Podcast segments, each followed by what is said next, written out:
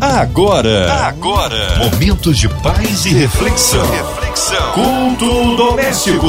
A palavra de Deus para o seu coração com Márcia Cartier. É o culto doméstico e começa agora. Abre o coração, ouvidos atentos à voz do Senhor, hoje para ser instrumento vivo nas mãos de Deus. Pastor Hudson Buller, ele é o pastor auxiliar da comunidade evangélica de Mesquita. Pastor Hudson, que alegria recebê-lo aqui em mais um culto doméstico. A paz, querido. Boa noite, queridos ouvintes, graça e paz. Boa noite, Márcia Cartier. Amém. Um abraço a todos da comunidade evangélica em Mesquita. Hoje a palavra no Antigo Testamento, Pastor Hudson. É, o texto que nós iremos ler hoje fica lá no livro do profeta Sofonias, capítulo 3, do 14 ao 20. Sofonias, capítulo 3, do verso 14 e 20. A palavra de Deus para o seu coração. E assim diz a palavra de Deus: Canta alegremente, ó filha de Sião, rejubila, ó Israel, regozija-te e exulta de todo o coração, ó filha de Jerusalém. O Senhor afastou os teus juízos, exterminou os teus inimigos. O Senhor, o Rei de Israel, está no meio de ti. Tu não verás mais mal algum Naquele dia se dirá a Jerusalém: Não temas, ó Sião, não se enfraqueçam as suas mãos. O Senhor teu Deus, o poderoso, está no meio de ti. Ele salvará. Ele se deleitará em ti com alegria. Calar-se-á por seu amor, regozijar-se-á em ti com júbilo. Os entristecidos por causa da reunião solene, congregarei esses que são de ti e para os que e para os quais o opróbrio dela era um peso. Eis que naquele tempo procederei contra todos os que te afligem e salvarei a que cocheia e recolherei a que foi expulsa. E deles farei um louvor e um nome em toda a terra em que foram envergonhados. Naquele tempo vos farei voltar, naquele tempo vos recolherei. Certamente farei de vós um nome e um louvor entre todos os povos da terra, quando fizer voltar os vossos cativos diante dos vossos olhos, diz o Senhor. É, esse texto é um texto muito interessante a gente sabe que por uma questão cultural, os profetas menores eles acabam é, ficando um pouco de lado nas nossas leituras bíblicas, mas eu te encorajo a, a ler os profetas menores, principalmente Sofonias, que traz para nós uma, uma realidade, traz para nós uma palavra poderosa de esperança. E eu quero é, trazer um contexto histórico para a gente entender melhor o que estava acontecendo em Israel e em Judá. É, tanto a Síria quanto o Egito estavam disputando Judá. Então, a mentalidade escrava que existia em Judá, como também Israel, fez com que Judá se dividisse entre dois partidos. Ou seja, um partido era a favor da ocupação da Síria e um outro partido era a favor da ocupação do Egito. Não existia um terceiro partido ou não existia uma mobilização popular para a resistência. A gente precisa entender que depois de algum tempo de escravidão, depois de algum tempo em que a pessoa se torna cativa, é criada uma cultura escrava, é criada uma cultura de cativeiro. E esse cativeiro e essa escravidão, ela passa a não ser algo tão ruim. Essa pessoa, ela começa a encarar a escravidão, o cativeiro, como algo normal. Isso é muito ruim, porque é, os filhos dos filhos já começam a nascer com essa, com essa cultura escrava, com essa cultura de cativeiro, e a liberdade ela passa a ser uma realidade não mais possível e as pessoas acabam se entregando, de certa forma, para a escravidão ou para o cativeiro. E era essa a realidade de Judá. É, Judá se organizou politicamente para que um partido ficasse ao lado do, da escravidão do Egito e o outro partido é, ao lado da escravidão do cativeiro da Síria. Chega um momento na nossa vida que quando a gente está longe de Deus e as trevas elas nos cobrem e o cativeiro do pecado ele está sobre nós e a escravidão do pecado nos impõe realidades duras e consequências que são horrorosas, essa realidade, a gente se acostuma, essa realidade é tão é tão parte do nosso cotidiano que a gente não consegue vislumbrar uma vida diferente do que a gente tem vivido. E a opção de Judá naquele momento não era pela liberdade. A opção de Judá era pela por aquilo que representava um prejuízo menor. Ou seja, é, eu vou escolher aquilo que vai me prejudicar menos. E isso vai na contramão do evangelho do reino, quando Jesus diz que estaria nos dando vida e não apenas vida, mas uma vida abundante. E uma vida abundante é uma vida repleta de Deus. Não é uma vida repleta de bens materiais, mas é uma vida repleta de contentamento no espírito. E porque eu sou preenchido com o Espírito Santo, eu tenho os meus olhos bons e eu consigo enxergar até a bondade de Deus no mal aparente que me cerca ou no mal aparente que vem sobre minha vida. Quando a gente tem a nossa vida pautada em Deus, quando a gente é cheio de Espírito Santo, a gente consegue tirar ensinamentos, a gente consegue perceber a mão de Deus conduzindo a história, apesar de naquele momento a história não ser tão favorável a nós. E era esse contexto histórico, essa briga política, essa disputa de poder, e no meio disso está o povo de Judá, e no meio disso se levanta o profeta Sofonias para trazer uma palavra de esperança, para trazer uma palavra de juízo e para trazer uma palavra de que um dia o Senhor iria tirar o povo de Judá com mão forte do meio de toda essa turbulência histórica e política. No verso 14 diz: Canta alegremente, ó filha de Sião, rejubila, ó Israel, regozija-te e exulta de todo o coração, ó filha de Jerusalém. É muito difícil, irmãos, a gente cantar com o coração angustiado é muito difícil a gente cantar quando a gente não tem vida abundante. Mas o Senhor, através do profeta Sofonias, desafia o povo a fazer, com uma perspectiva de que o Senhor tinha um futuro certo, cheio de esperança e paz para o seu povo. Talvez você esteja aí na sua casa, neste momento, passando por um problema muito sério.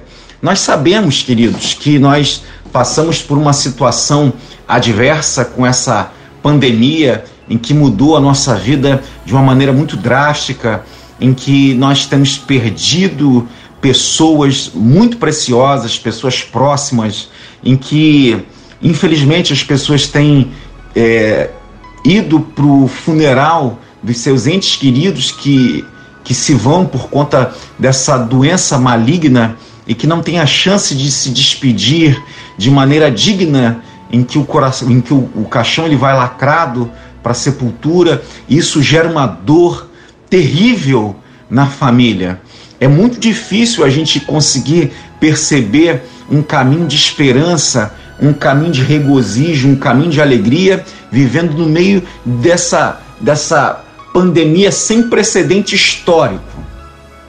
Entretanto, eu quero declarar nesta noite que o Senhor continua sentado no seu alto e sublime trono.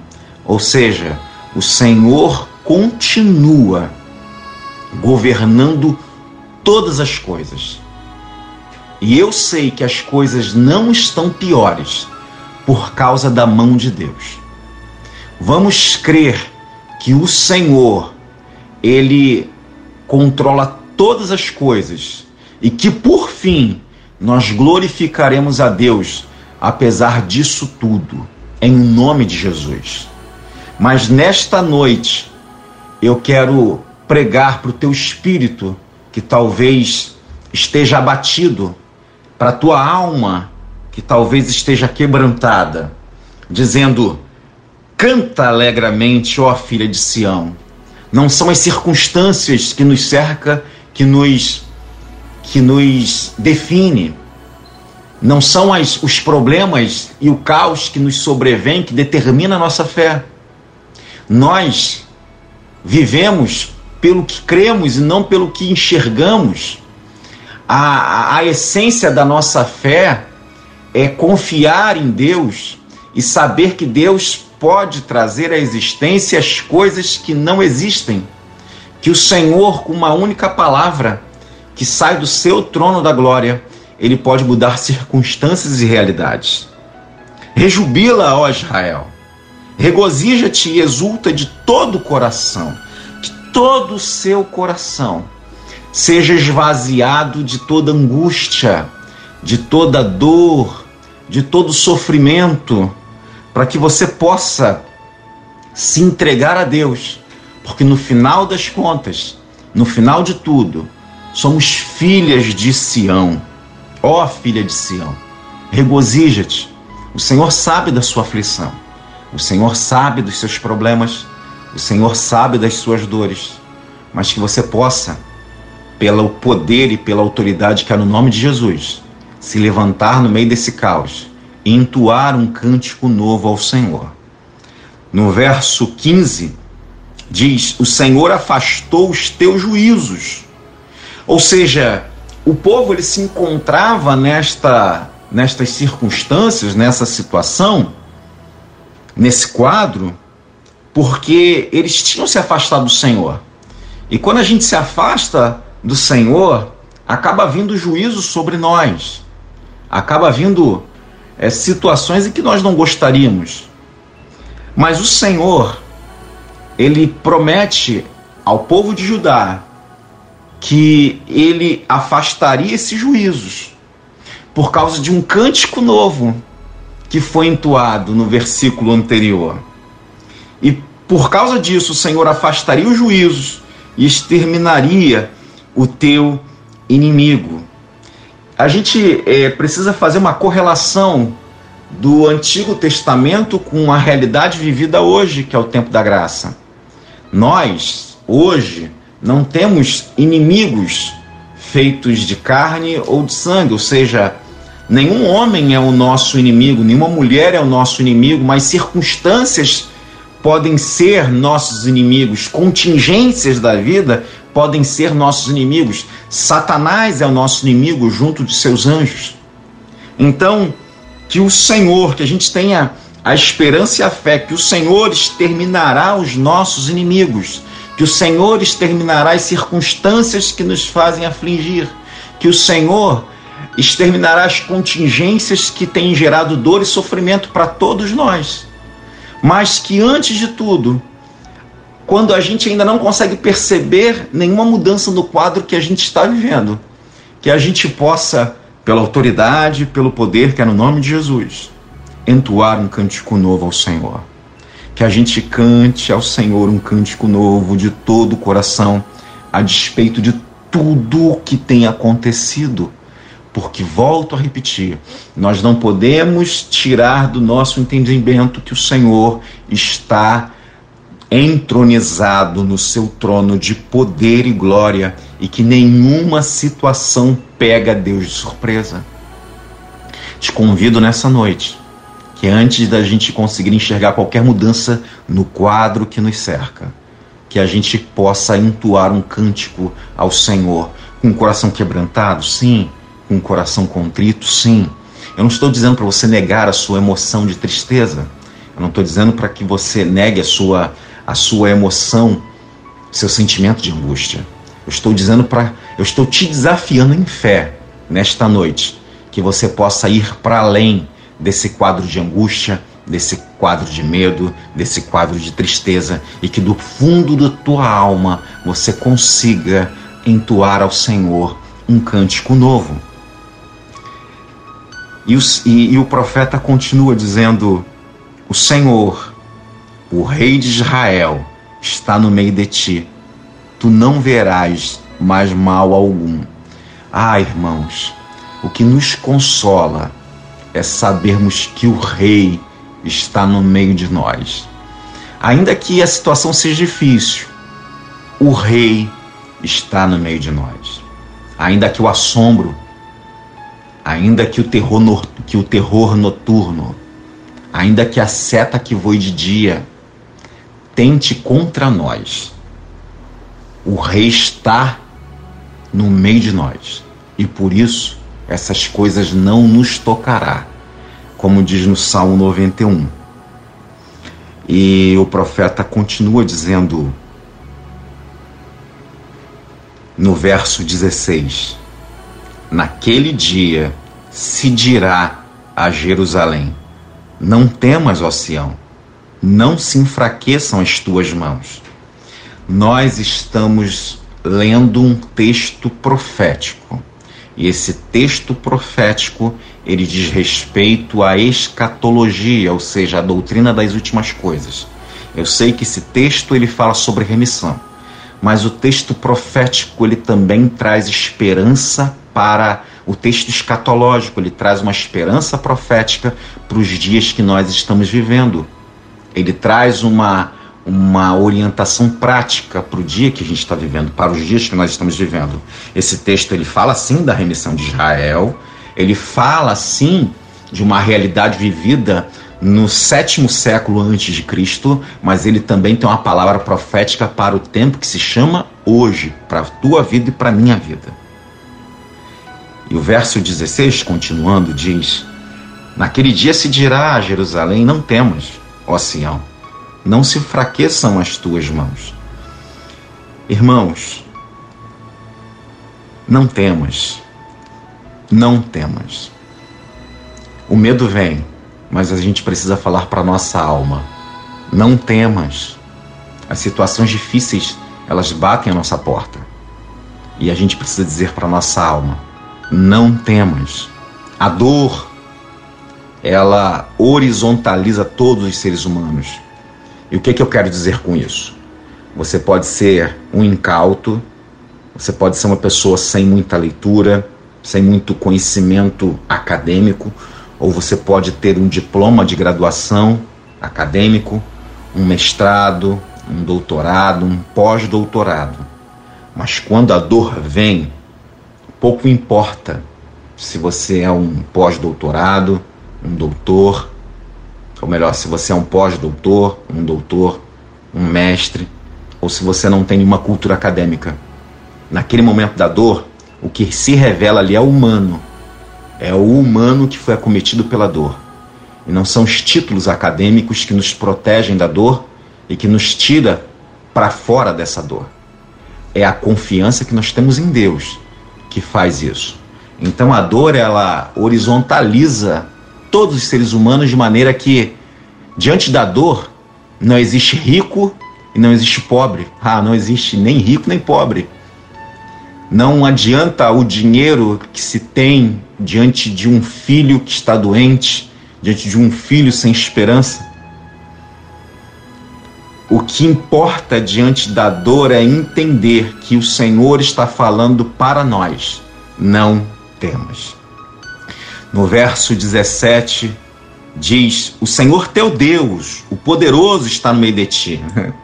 Ele salvará, ele se deleitará em ti com alegria, calar-se-á por seu amor, regozijar-se-á em ti com júbilo. Ou seja, o Senhor está no meio de nós, o Senhor se alegrará conosco, aleluia.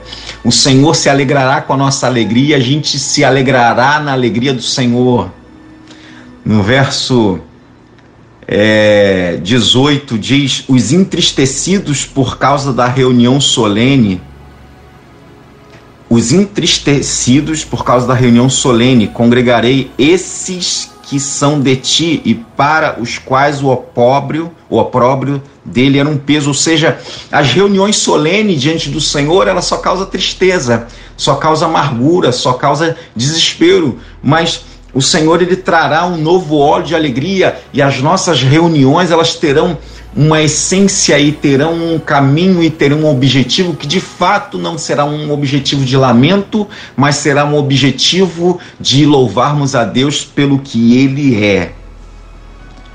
E no 19 diz: Eis que naquele tempo procederei contra todos os que te afligem e salvarei a quem cocheia, ou seja, a quem fala mal de ti, a quem maquina contra ti, e recolherei a quem e recolherei a quem foi expulso, ou seja, recolherei, acolherei quem foi rejeitado. E deles farei um louvor e um nome em toda a terra em que forem envergonhados. Naquele tempo vos farei voltar, naquele tempo vos recolherei.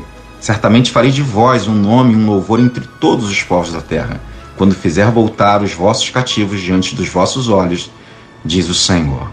Irmãos, esse texto é lindo, e que você coloque no seu coração essas verdades que foram descritas pelo profeta Sofonias e que você encontre a paz e a alegria em Deus. Glória a Deus, que palavra maravilhosa e abençoada. Mas nós, nessa hora, nós queremos unir a nossa fé. Nós cremos no poder da oração. Queremos incluir você ouvinte em casa, no seu carro, no seu trabalho, você online em qualquer parte do Rio, Brasil, mundo, no interior do nosso estado, você que está aí com a sua família, sozinho, acompanhado, olha, quem sabe aí encarcerado, num hospital, numa clínica com o coração enlutado. Queremos incluir aí a cidade do Rio de Janeiro, nosso Brasil, autoridades governamentais, nossas igrejas, nossos pastores, pastor Hudson Bulei, toda a sua família, vida, família, ministério, nossas crianças, nossos jovens, a equipe da 93 FM, nosso irmão sonoplasta Fabiano, nossa irmã Evelise de Oliveira, Marina de Oliveira, André Mari Família, Cristina Xista e Família, nosso pastor Hudson Vida Família e Ministério, nossos pastores, igrejas, missionários em campo. Vamos, vamos orar? Pastor Hudson Bulê, oremos. Vamos orar ao Senhor. Senhor, muito obrigado por este tempo, muito obrigado pela tua graça. Pedimos ao Senhor pela direção da Rádio 93 FM, pelo grupo MK Music, que o Senhor continue dando sabedoria e graça e agradecemos ao Senhor por esse canal aberto para pregarmos a tua palavra, Pai. Pedimos ao Senhor que abençoe todos os enfermos, Pai. Todos os enfermos. Os profissionais que estão na linha de frente no combate ao coronavírus, Pai, tem misericórdia, dá força e graça. Protege os teus filhos, Senhor Deus para aqueles que estão passando pelo luto, Pai. Tem misericórdia, Senhor, em um nome de Jesus. Que o teu consolo os alcance de maneira indizível, Pai, de maneira incompreensível, Pai, incompreensível, Senhor, que só o Senhor pode fazer, Pai. Tem misericórdia, Senhor Deus, de todos nós, Pai, em um nome de Jesus. Que o Senhor apresse esse processo da vacina, Pai, que os insumos, Senhor Deus, eles sejam normalizados para que as vacinas possam ser produzidas, Senhor Deus, para que haja paz na terra. Toma, Senhor Deus, a economia do nosso país, a educação, Pai. Sabemos, Pai, do caos que estamos vivendo, mas temos a certeza de que o Senhor está no meio de nós. Muito obrigado, Senhor Deus. Em o nome de Jesus. Amém. Amém, aleluia, glórias a Deus. Ele é fiel, ele é tremendo e opera o inimaginável, impossível na vida daquele que crê. Você crê? Então vai dando glória. Pastor Hudson, que alegria aqui recebê-lo em mais um culto doméstico. O povo quer saber horários de culto, contatos, mídias sociais, considerações finais, Pastor Hudson. Queridos, muito obrigado, muito obrigado pela, pela oportunidade. Eu sou da comunidade evangélica de Mesquita, a nossa igreja fica ali na Avenida Coelho da Rocha. Os nossos cultos são aos domingos, às 9 da manhã e às 10h45, e às quintas-feiras, às 19h30. Foi uma honra, uma honra estar aqui com vocês, tá? Muito obrigado, Márcia Cartier. Que Deus abençoe a todos. Amém. Glórias a Deus. Que seja breve retorno nosso queridão pastor Hudson Mulher todos ali da comunidade evangélica de Mesquita, nosso abraço. E você, ouvinte, continue aqui. Tem mais palavra de vida para o seu coração. Segunda a sexta, na sua 93, você ouve o Culto Doméstico. E também podcast nas plataformas digitais. Ouça e compartilhe. Você ouviu? Você ouviu? Momentos de paz e reflexão. reflexão. Culto doméstico. A palavra de Deus para o seu coração.